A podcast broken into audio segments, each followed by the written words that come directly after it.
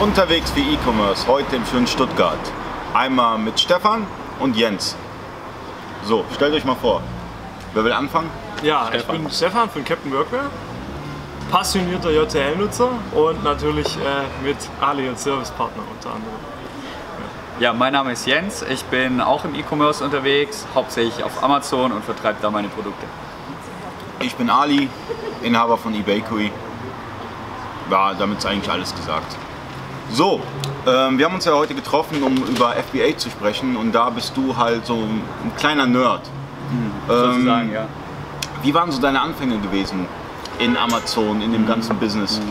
Ja, die Anfänge sind am Anfang natürlich immer sehr, ja, sag ich mal, nicht einfach, aber auch nicht schwer. Man muss sich in die ganze Thematik einarbeiten. Man muss schauen, okay, wo finde ich den passenden Lieferanten? Ähm, Habe ich die notwendigen Zertifikate? Äh, ist mein Produkt qualitativ hochwertig? Kann ich mich abgrenzen von Wettbewerbern? Und ähm, das sind halt so Fragestellungen, die man halt als Anfänger hat. Und ich sag mal so, wenn man äh, diverse Connections hat zu guten Leuten, dann fällt einem der Einstieg auf jeden Fall äh, deutlich leichter und das hatte ich am Anfang. Und Ja. das war der Vorteil. Ganz mich. interessantes Thema, Zertifikate. Da machen ja ganz viele Fehler. Die, die bestellen irgendwie einen Container aus China und dann dürfen sie nicht verkaufen. Genau. Kannst du da vielleicht ein bisschen drauf eingehen? Ja, also wie gesagt, es gibt einige Zertifikate, die man haben muss. Gerade meine Branche ist äh, das Spielzeug. Da ist das Ganze sehr, sehr schwierig, weil ähm, klar, wenn ein Kind mal dran stirbt an einem äh, verunreinigten Spielzeug, dann bist du halt haftbar als Importeur und darauf soll man halt schon achten, dass man zum Beispiel äh, für Spielzeug aus China braucht man zum einen einen Prüfbericht von, einer, von einem Labor, wo Oh, dann wo man wo, wo sagt, okay, da sind keine Chemikalien drin und die Norm ist, glaube ich, die EN71 und die muss man auf jeden Fall haben. Dann ähm, braucht man eine Konformitätserklärung, die sagt, Was ist das denn? Konformitätserklärung. Konformitätserklärung, man Hashtag. mit Hashtag Konformitätserklärung merken, sehr wichtig. Ist doch auch CE, oder? Ja, es ist CE, aber äh, es ist ähm, eine Erklärung, dass man mit allen Normen der EU äh, konform ist und die sollte der Lieferant einem unterschreiben. Und ähm, Gilt die Unterschrift von dem Lieferanten die aus China? gilt, wenn die EU dann klagt gegen den, dann ja. Wenn er sich verpflichtet, dass alle Normen eingehalten werden und keine Verunreinigungen im Material sind, dann ist das, dann gilt die Unterschrift und dann guckt auch dann die EU, wenn mal ein Kind dran stirbt, dass da mal äh, auch was geschieht. Und, Das genau. Lustige an der ganzen Sache ist, du holst dir die ganzen Erklärungen rein, ja. Aber dann, wenn du zum Beispiel in deinem Angebotstitel mit CE-Norm geprüft wirbst, wirst du abgemahnt, weil das eine Selbstverständlichkeit ist. Das, ist das nicht ein bisschen nervig so als Händler? Ja, wie gesagt, das ist äh, Grundvoraussetzung, dass man die CE-Norm erfüllt oder das EN71 und da gibt es ja dann mehrere Normen, wo noch dahinter sind, 1.1, 1.2 und so weiter. Ja, also es ist eine Selbstverständlichkeit. Man sollte es halt, äh, man sollte es auf jeden Fall machen, um auf der sicheren Seite zu sein. Ich habe schon schlechte Erfahrungen damit gemacht und weil ich es nicht gehabt habe und deswegen immer alles machen, alles hundertprozentig richtig machen, sich informieren. Je mehr Information, desto besser. Also eine Selbstverständlichkeit, die so stressig ist, Ja. mit der man nicht werben darf. Nein. Was hältst du davon? Ja gut, ich sag mal so, wenn man wirklich äh, Waren importiert, die gefährlich sein könnten für Kinder oder für Personen, dann sollte man sich als Lieferant schon absichern Mhm. und das auch machen, weil nachher ist man selber haftbar und äh, ja. Wie lange hast du, eigentlich benötigt für deinen ersten Artikel, den du bei Amazon eingestellt hast? Mm. Ehrliche Antwort. ja, nicht mal einen Monat. Also ich meine jetzt von der Dauer. Also du, bist Ja, du hast dich, im, du hast dich jetzt im Seller Central angemeldet, hast Genau. gesagt, ich lege jetzt einen Artikel an. Ja, Wie lange hast du dafür gebraucht? zehn Minuten. War der optimiert? Zwangsweise ein bisschen. Also Ein die bisschen. Bilder waren optimiert, also ich habe schon darauf Wert gelegt, dass ein professioneller Fotograf Mhm. die Bilder macht. Und ähm, dann war natürlich wichtig, dass ich die äh, USPs, also die Unique Selling Proposition, also das Alleinstellungsmerkmal, Hashtag. Hashtag USP, äh, dass man die rausstellt und kommuniziert in den Verkaufstexten Mhm. und dass man sich halt äh, schaut, okay, ähm, zum Beispiel als Tipp für die Anfänger jetzt einfach schauen, äh, was in den Bewerbungen, äh, Bewertungen von der Konkurrenz schlecht läuft und schauen, was kann ich aus diesen Bewertungen herauslesen und wie kann ich mein Produkt so anpassen, dass, äh, dass es nachher besser ist wie das von der Konkurrenz. Jetzt frage ich mal Stefan, wie lange hast du für deinen ersten Artikel gebraucht? Bei Amazon. Also meine ersten Artikel, die habe ich, äh, da habe ich mich angehängt an das bestehende Listing. Meine allerersten äh, Schritte waren quasi Wiederverkauf. Und ähm, das, das, den ersten Artikel dann richtig anzulegen, das tatsächlich Anlegen geht ziemlich schnell. Ja, wenn man die Fotos vom Fotograf hat, die Beschreibung schon einigermaßen vorbereitet hat, dann ist es eine Sache von einer halben Stunde bis eine Stunde.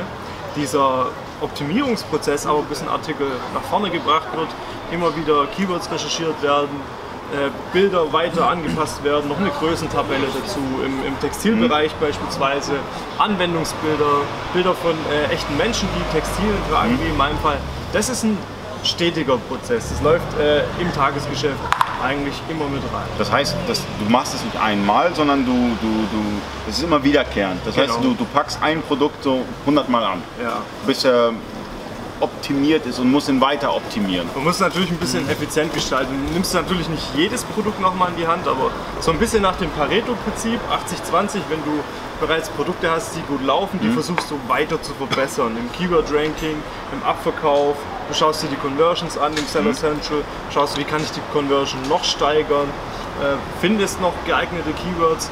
Oft werden dann zu Produkten dann auch Fragen gestellt dann versuchst du diese Fragen dann quasi in deinem Listing noch mit einzubauen und zu klären. Oder du, du liest Bewertungen von dir von dein, oder von deiner Konkurrenz und findest da weitere Anwendungsbeispiele oder neue Keywords und erweiterst dein bestehendes Listing da, dahingehend quasi das zu optimieren. Also ich finde so eine, so, eine, so eine Optimierung auf Amazon, allgemein in jedem Suchsystem, mein, meiner Meinung nach ist eine Optimierung äh, ein ständiger Prozess. Ja, also Suchmasch also eine Optimierung in einem Suchsystem ist für mich ein, ein dauerhafter Prozess. Findest du auch, dass es besser wäre für den Online-Händler, dass man selber optimiert oder würdest du dir Hilfe suchen?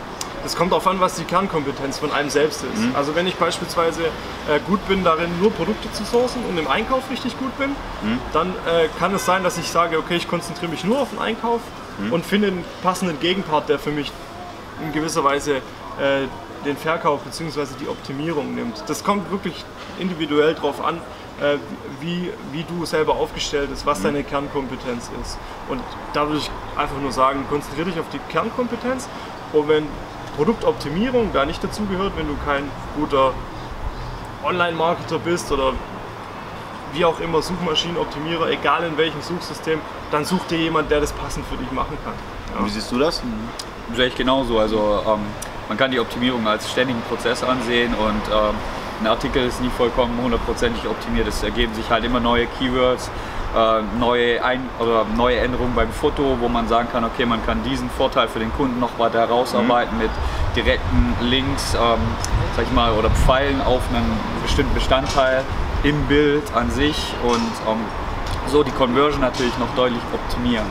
Sodass, ähm, ja, sodass man halt sagt, okay, wenn wir jetzt 1000 Leute drauf haben und äh, wir, wir haben eine Kon oder von den 1000 Leuten kaufen 100 Leute beispielsweise, dass wir dann sagen, okay, wir wollen es dahin optimieren, dass halt 150 danach kaufen und das ist, sollte dann halt das Ziel sein, dass wir unsere Conversion Rate äh, ständig optimieren.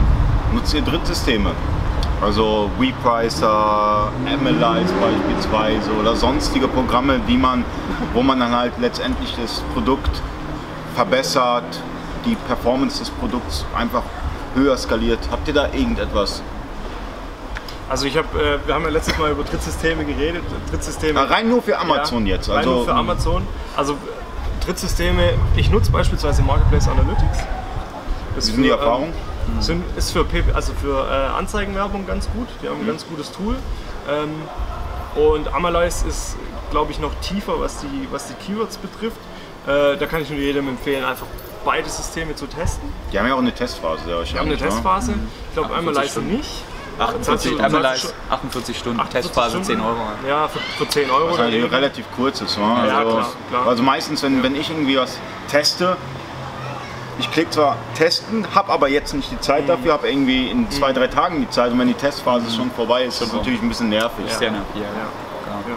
Und du, welche Systeme nutzt du noch? Eigentlich auch? Marketplace Analytics hauptsächlich, ähm, weil es halt wirklich, wie er gerade gesagt hat, für PPC-Auswertung, Autokampagnen, wenn man eine Autokampagne stellt in Amazon, kann man die mit Marketplace Analytics sehr einfach auswerten und äh, das geht mit einem Klick. Dann haben wir natürlich noch das Profit Dashboard, was sehr, sehr gut ist. Das äh, ist sofort einfach nur ein Dashboard, was übersichtlich alle Kennzahlen und gleich deinen Gewinn ausspuckt. Und äh, dann gibt es sogar noch eine, ähm, Keyword-Tracking-Tool in Marketplace Analytics, was auch sehr gut ist. Aber ich würde es am Anfang den äh, ein, an, Anfänger würde ich es nicht empfehlen, weil es sind halt auch 30 Euro Fixkosten im Monat. Und am Anfang kann man den Artikel ja erstmal so ein bisschen optimieren. Und wenn man sieht, die Verkäufe ziehen an, kann man sich das Tool später dann auf jeden Fall noch holen. Und das sollte man auch tun. Also ich als Dienstleister weiß ja, dass viele Händler die Kosten von FBA gar nicht richtig kalkulieren. Ja, die schicken Sachen zur FBA und wissen gar nicht, was kostet der Artikel letztendlich. Was macht ihr? Macht ihr da irgendwie, bevor ihr was rausschickt, analysiert ihr da? Macht da irgendwie eine Kostenaufstellung oder wie, wie geht ihr das ganze Thema an? Also ich, ähm, also es ist tatsächlich so, also es stimmt, vor allem sind die Gebühren nicht immer transparent bei Amazon.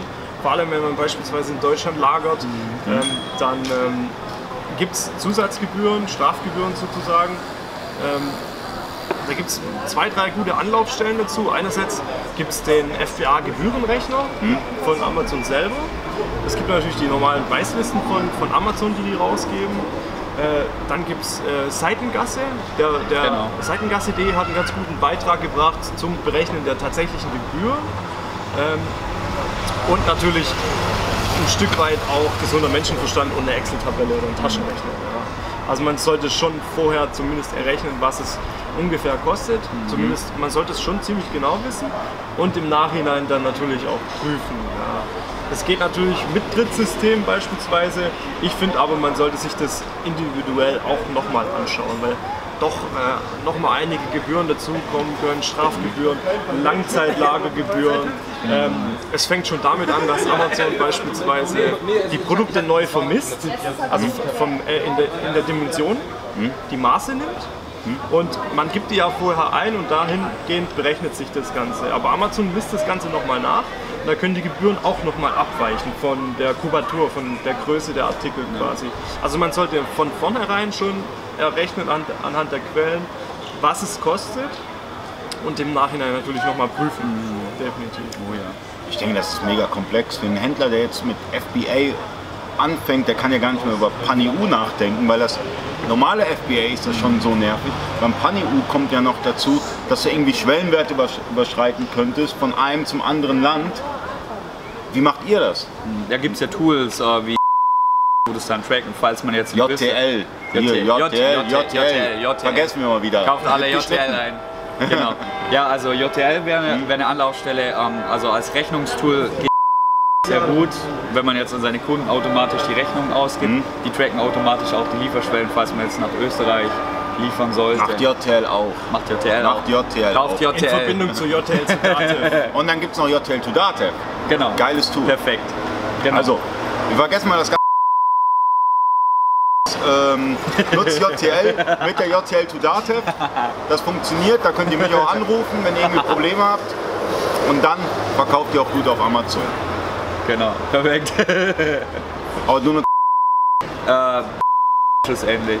Wieder was anderes. Aber kenne ich auch. Genau. Hat die Liefergrenzen gut im Blick. Kann man so sagen. Du nutzt JTL.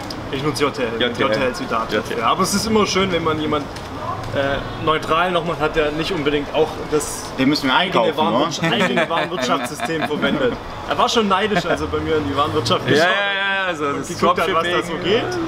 Also es gefällt mir schon, das was er, wo er sagt, wenn er 48.000 Artikel hat und sagt, okay, er muss nicht wirklich jeden Artikel. Darfst du nicht verraten. ich habe ich hab Textilien, da ist das ruckzuck so. Ja, ist schon, ist schon cool, weil wenn es dann halt automatisiert geht, Mhm. das Dropshipping über Amazon man hat Artikel drin ähm, und man hat sie eigentlich gar nicht auf Lager und die, das Ganze geht halt automatisiert, mit Automatisiert. JTL, dann ist es schon ein Vorteil und ähm, so kann man sein Sortiment ein bisschen erweitern und muss es nicht unbedingt auf Lager haben. Also, er durfte bei dir reinschauen bei der JTL. Er durfte reinschauen. Und was war das erste, was er gesagt hat? War cool. Also ich, ja, wobei man muss natürlich auch immer, man muss natürlich auch immer ein, zwei Worte zu JTL sagen, weil an sich ist es halt, ähm, ich meine, wenn jemand das erste Mal ein Warenwirtschaftssystem Ja. sieht in der. Dimension, dann ist umfangreich. weiß, also das kannst du von Anfang an auf einen Blick nicht einschätzen. Aber wenn das Ganze vergleicht, denkst du, man, wo, kann, wo, ist, wo ist das meiste Potenzial? Wo kann man höher skalieren? Mit JTL. Jetzt darf ich eine neutrale Me- Meinung dazu Neutrale sagen. Meinung. Und zwar, ähm, ich, die, äh, also die, die offens offensichtliche Antwort wäre jetzt, also ich sage jetzt nicht ganz offensichtlich äh, JTL, sondern ähm, ich finde es auch ganz gut, wie, wie, wie der Jens das macht beispielsweise. Äh, Und zwar setzt er nur auf wenige Pferde in gewisser Weise. Es funktioniert am Anfang gut, wenn man beispielsweise sagt, man nutzt nur das System Amazon FBA mit Prime und hat dann die, äh, also nach dem 80-20-Prinzip, Pareto-Prinzip, nur einen Kanal, auf den man sich völlig fokussieren kann. Also es kann tatsächlich sein, dass es ähm, einige FBA-Verkäufer gibt, die mit weniger Aufwand äh, viel, viel mehr Transaktionen generieren können, als jemand wie ich beispielsweise, der mit einem Online-Shop, mit einem Ebay-Kanal, mit einem Multi-Channel-System, mit ähm, Preisvergleichen, mit Idealo, mit äh, Unicorn und ähm, Real.de äh, eine Multichannel-Strategie fährt. Äh, es muss nicht unbedingt wahr sein, dass Multichannel größere Skalierungseffekte hat, weil er das viel präziser auf ein System ähm, fokussieren kann. Das muss nicht unbedingt nicht mal Amazon sein, das kann sogar auch äh, eBay sein. Dass er zum, da, es gibt auch viele Händler, die nur eBay machen und damit quasi groß werden, weil sie dort den Fokus drauf legen. Aber findest du nicht, dass du eine Sicherheit hast? Weil beispielsweise Das ist die Kehrseite. Ja, Das ist die drei, vier. Tage, du bist im Krankenhaus, du kannst keine Nachrichten beantworten und Amazon sagt, du bist gesperrt. So, er könnte jetzt sagen, okay, hau ich die Gebühren bei meinen Shop rein unter AdWords und verkaufe wieder oder nutze eBay oder nutze Real und hab dann ein Einkommen, du wärst dann platt. Das ist immer die, äh, die Kehrseite, sag ich mal so, ähm, wo man halt die Willkürlichkeit von Amazon hat. Die hat jeder schon mal gehabt, dass man mal, sag ich mal, dass ein Listing gesperrt wurde, wenn man mal eine Weile, äh, eine Weile verkauft oder so, oder dass halt mal ja, ein Konkurrent dich irgendwie abmahnt. Also es kommt alles vor und ähm, dann sperrt dich halt Amazon, ganz klar. Da hast du dann schlechte Karten. Und Okay, wenn die Situation passiert, er könnte noch weiter du wirtschaften. kannst es nicht, ja, klar. Du kannst es nicht. Du wärst dann, Blatt vielleicht nicht, aber kommt drauf an auf die Schwere. Und halt mal. sagen wir mal, zwei Monate gesperrt, Das wäre schon ordentlich. Maßnahmeplan nicht Dann akzeptiert. hast du ein Problem. Deswegen habe ich auch, ich sage ich auch selber, auf jeden Fall Traffic Outs äh, rausbringen Mhm. und schauen, wie man sich anderweitig positionieren kann. Okay, da ist eine Multichannel-Lösung natürlich. Definitiv. Früher oder später, über kurz oder lang auf jeden Fall. Wobei es tatsächlich ähm, für den Anfang, also Für den wenn, Anfang wenn jemand jeder. anfängt, Ja. auf einen Kanal, sei es Amazon FBA, sei es eBay, Ja. das, man kann teilweise sogar bei, äh, bei, bei anderen Plattformen erhebliche Umsätze erzielen. Also ich glaube, dass am Anfang eine Fokussierung tatsächlich ganz wichtig ist Ja. und dass es äh, auch so sein kann, dass jemand viel, viel erfolgreicher ist, obwohl er nur einen Kanal bedient. Später macht es auf jeden Fall Sinn, wenn man die Erfahrung gesammelt hat. Aber am Anfang will man ja mal möglichst lean starten, sage ich mal, mit wenig Kapital. Und ich denke, da ist FBA die beste Lösung, weil Amazon halt wirklich die günstigsten Gebühren hat. Und halt, äh, man fokussiert sich halt wirklich auf einen Artikel, auf eine Plattform und sagt dann, okay, da lege ich meine, meinen Fokus drauf, da bin ich richtig gut. Das Kapital dann habe, dann kann ich sagen, okay, wow, jetzt gehe ich in JTL rein, erweitere mein äh, ganzes Spektrum, mache Multichannel, habe meinen eigenen Online-Shop, habe eBay noch angebunden und äh, Amazon und so kann ich das dann alles verknüpfen in einem Warenwirtschaftssystem. Ähm, welche Tipps würdet ihr den Zuschauern geben bezüglich Produktlistings? Wo muss man drauf achten? Ich meine die Basics, wo man sagt, okay, das muss jeder Hä- Online-Händler bringen bei Amazon. Ja, was, was muss jeder Online-Händler bringen? Am Anfang steht eine gute Keyword-Recherche, da sind wir uns einig, denke ich mal. Wie suchst du denn die Keywords? Da das ist die erste Frage. Jemand, Genau. der mit Onlinehandel nichts Ja. zu tun hat, sagt dann, wie suche ich denn meine Keywords? Genau, da gibt es verschiedene Tools. Zum einen haben wir hier das keywordtool.io, günstige Variante. Sonar-Tool. So, Sonar, ist Sonar-Tool, eines der, für mich eines der Definitiv. wichtigsten. Amalyze Ja. hat auch eine wahnsinnig gute Keyword-Datenbank. Äh, ich ich glaube, der Christian Otto Kellen, der hat Ja. ganz guten Input dazu. Äh, eine Keyword-Recherche, also Das ist auch bei der E-Commerce-Küche. Ja, genau.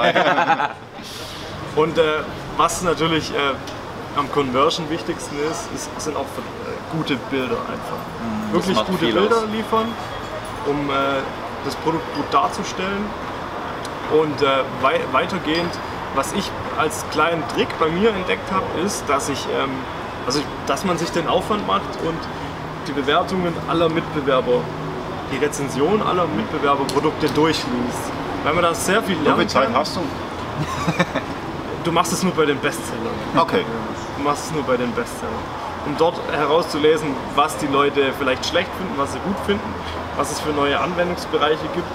Also ich konnte aus Bewertungen relativ viel Wissen rausziehen, was ich ta- tatsächlich über mein eigenes Produkt gar nicht wusste oder was ich von Mitbewerbern und Produkten gar nicht wusste.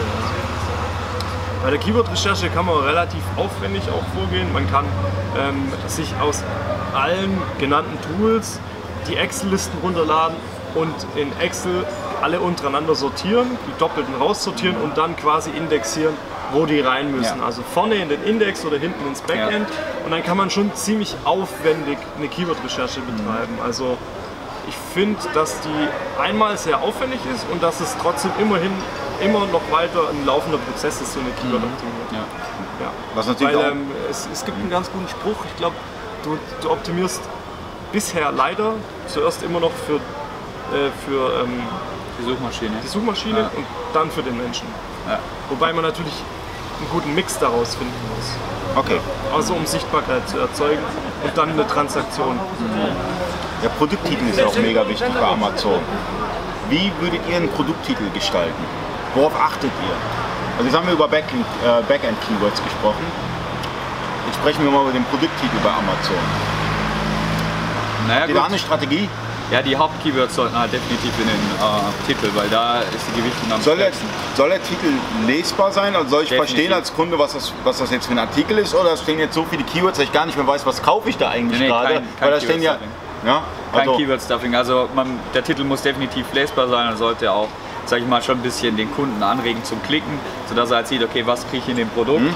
Und möglichst sollten halt die Keywords, die wo den meisten Traffic, sag ich mal, in Anführungszeichen, oder wo man halt weiß, dass man den meisten Traffic durch diese Keywords generiert, sollten oben im Titel sein und möglichst ein lesbarer Satz dann noch dabei. könntet ihr ad hoc sagen, wie ihr dieses iPhone hier beispielsweise, Das Wie- ist ein technisches Gerät. Das ein iPhone ist ein schlechtes Beispiel. echt jetzt? Ja, das ist tatsächlich, weil die Leute nach Hier, iPhones suchen. Kaffeetasse. Kaffeetasse. Also bei dem iPhone würde ich sagen, du gibst iPhone ein und dann muss iPhone dran stehen.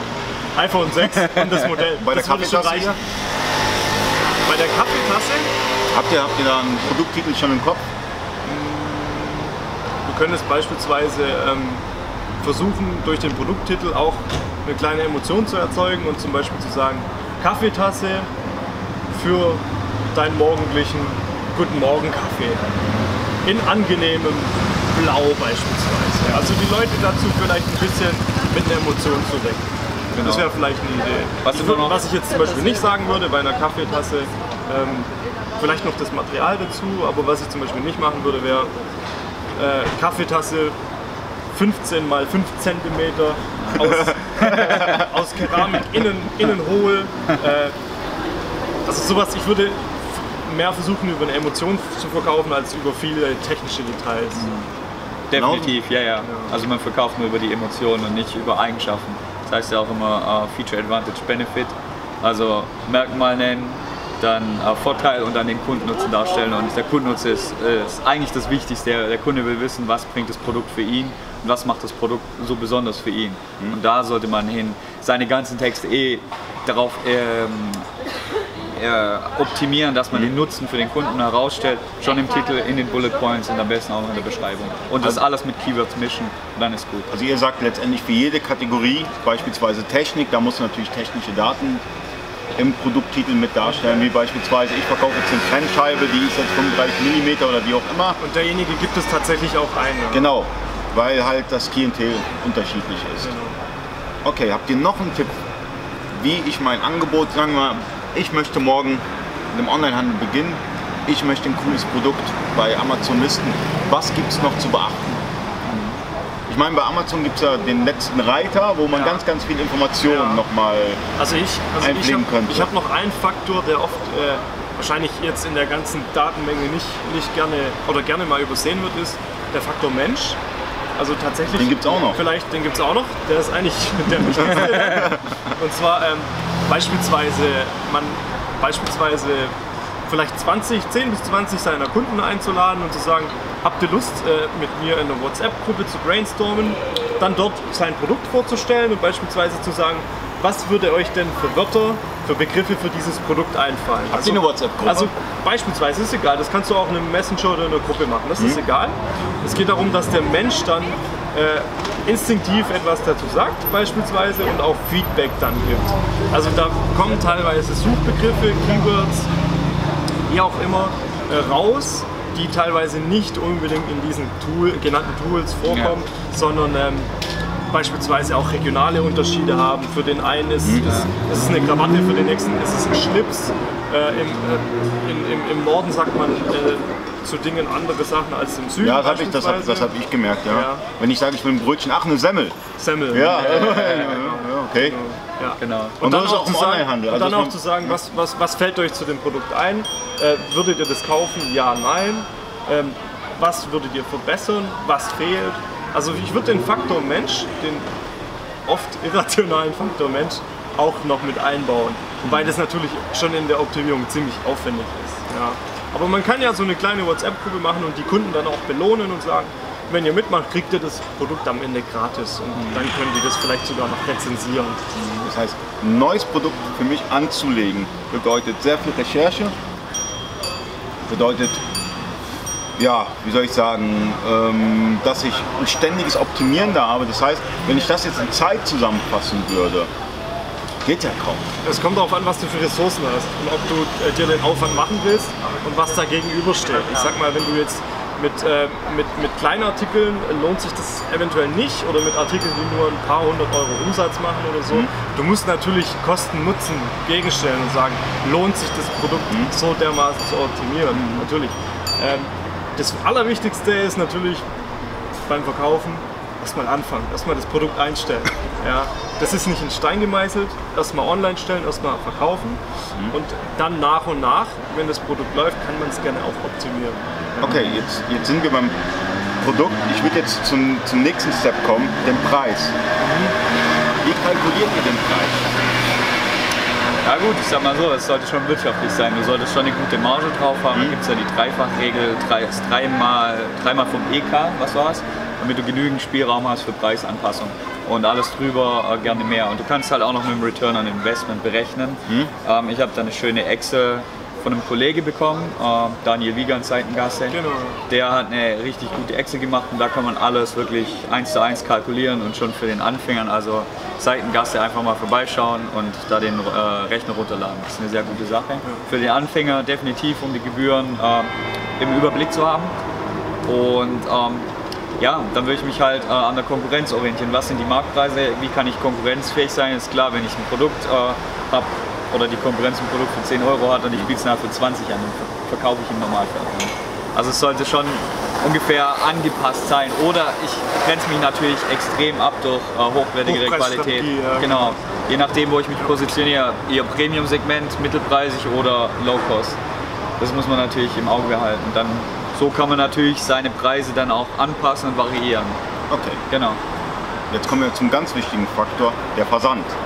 Beispielsweise, wenn ich jetzt kein Prime-Kunde bin, ja, ich habe kein Prime, dann sehe ich, okay, damn, den gibt es nur für Prime kostenlos. Dann ist es doch cooler, wenn du als, als, als Händler einmal ein Prime-Angebot schaltest und dann nochmal anhängst, ohne Prime, ohne Versandkosten. Korrekt. Du könntest das beispielsweise nicht machen, weil du komplett FBA machst. Er kann es wiederum mit der JTL. Er kann es auch, er kann es nochmal Ich einstellen. könnte es auch selber er hätte, er hätte aber manuelle Arbeit. Er, Ja. müsste, er könnte es nochmal Da wollen wir uns ja, äh, sag ich mal, rausziehen. Listing. Genau. Und dann müsstest du jedes Mal, wenn der Auftrag kommt, einen Multichannel-Versandauftrag manuell generieren.